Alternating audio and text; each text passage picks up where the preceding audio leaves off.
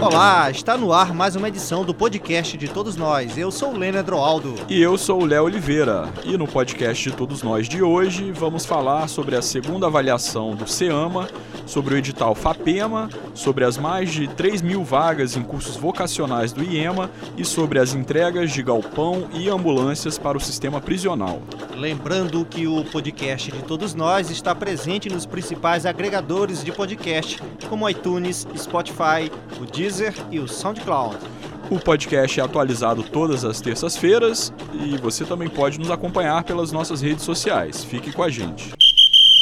E vamos começar pela segunda avaliação do SEAMA, que foi aplicada para as turmas do terceiro ano de escolas públicas. Isso mesmo, Leandro. As seis turmas da terceira série do ensino médio, do turno matutino do Centro de Ensino Barjonas Lobão, começaram a terça-feira fazendo as provas do Sistema Estadual de Avaliação do Maranhão, SEAMA criado pelo governo do estado para acompanhamento das escolas, dos indicadores educacionais e melhoria da aprendizagem dos estudantes. Cerca de 280 mil estudantes da rede estadual e municipal do quinto e nono anos do ensino fundamental e da terceira série do ensino médio de 4.242 escolas em 215 municípios maranhenses participaram da avaliação que segue até esta quarta-feira. E esta é a segunda rodada de avaliações do SEAMA no estado. E ainda no tema educação, o assunto agora é o Prêmio FAPEMA, que tem 200 mil reais para estudantes, pesquisadores e inventores. Termina nesta sexta-feira agora, gente, dia 23, o prazo para as inscrições do Prêmio FAPEMA 2019 Terezinha Rego. São cerca de 200 mil reais em premiações para estudantes do ensino médio, universitários, pós-graduandos, pesquisadores veteranos, inovadores e jornalistas, a nossa categoria. Isso aí. Os ganhadores receberão diploma e troféu oficial do concurso e prêmio em dinheiro. O edital está no site fapema.br, onde também podem ser feitas as inscrições.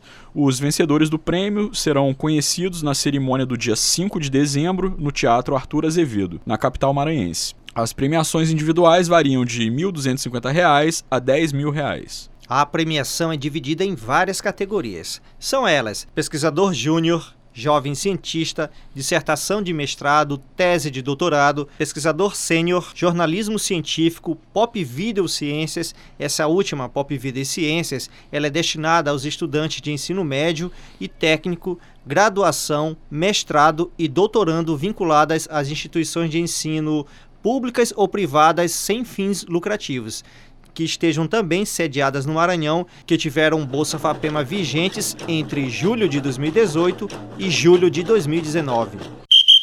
E atenção pessoal, o IEMA abre inscrições para mais de 3 mil vagas de cursos profissionalizantes. Essa é uma boa, gente. Com o intuito de contribuir com a profissionalização e o acesso de jovens e adultos ao mercado de trabalho, a Secretaria de Estado da Educação, a nossa SEDUC, por intermédio do Instituto Estadual de Educação, Ciência e Tecnologia do Maranhão, o IEMA, lançou edital para oferta de cursos de formação inicial e continuada, os chamados FIX e oficinas de capacitação.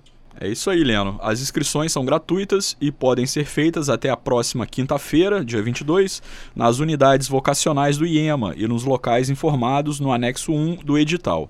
Após a inscrição, os candidatos deverão confirmar a sua matrícula no período de 23 a 26 de agosto. Atenção, gente, estão sendo ofertadas 3.315 vagas. Elas são distribuídas em 94 turmas nos municípios de Açailândia, Barra do Corda, Caxias, Codó, Coroatá, Imperatriz, Pinheiro, São Luís e São Mateus, ou seja, gente, várias regiões do estado.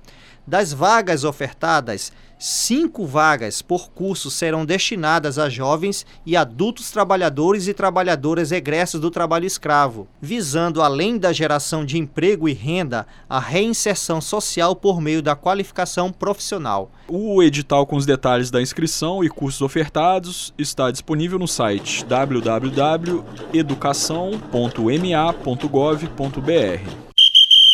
E agora o assunto é o sistema penitenciário. O governo do estado entregou novos galpões e ambulâncias para o sistema penitenciário do Maranhão. Reforçando o projeto de modernização e reestruturação do sistema penitenciário, o governo do estado inaugurou duas novas estruturas no complexo penitenciário São Luís, em Pedrinhas. Né?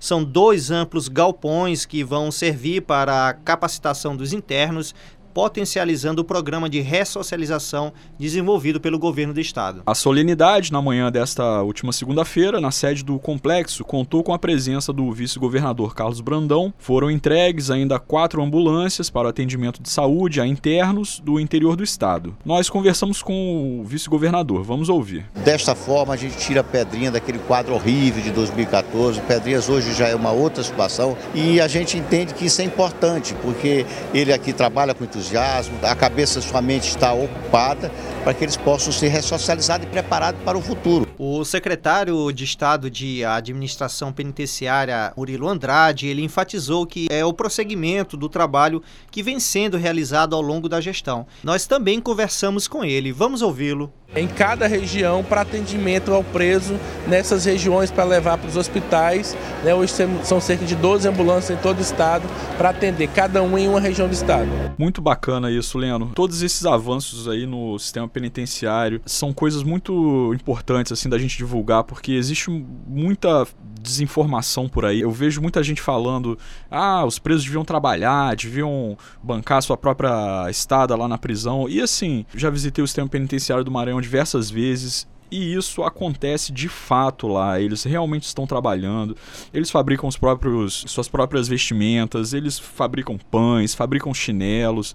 É, o trabalho no, dentro do sistema carcerário é uma realidade mesmo no sistema penitenciário maranhense. Eles estão se qualificando, né, Léo? É Quando aí. houver a oportunidade de sair do, do sistema penitenciário, eles estarão prontos para ingressar no mercado de trabalho.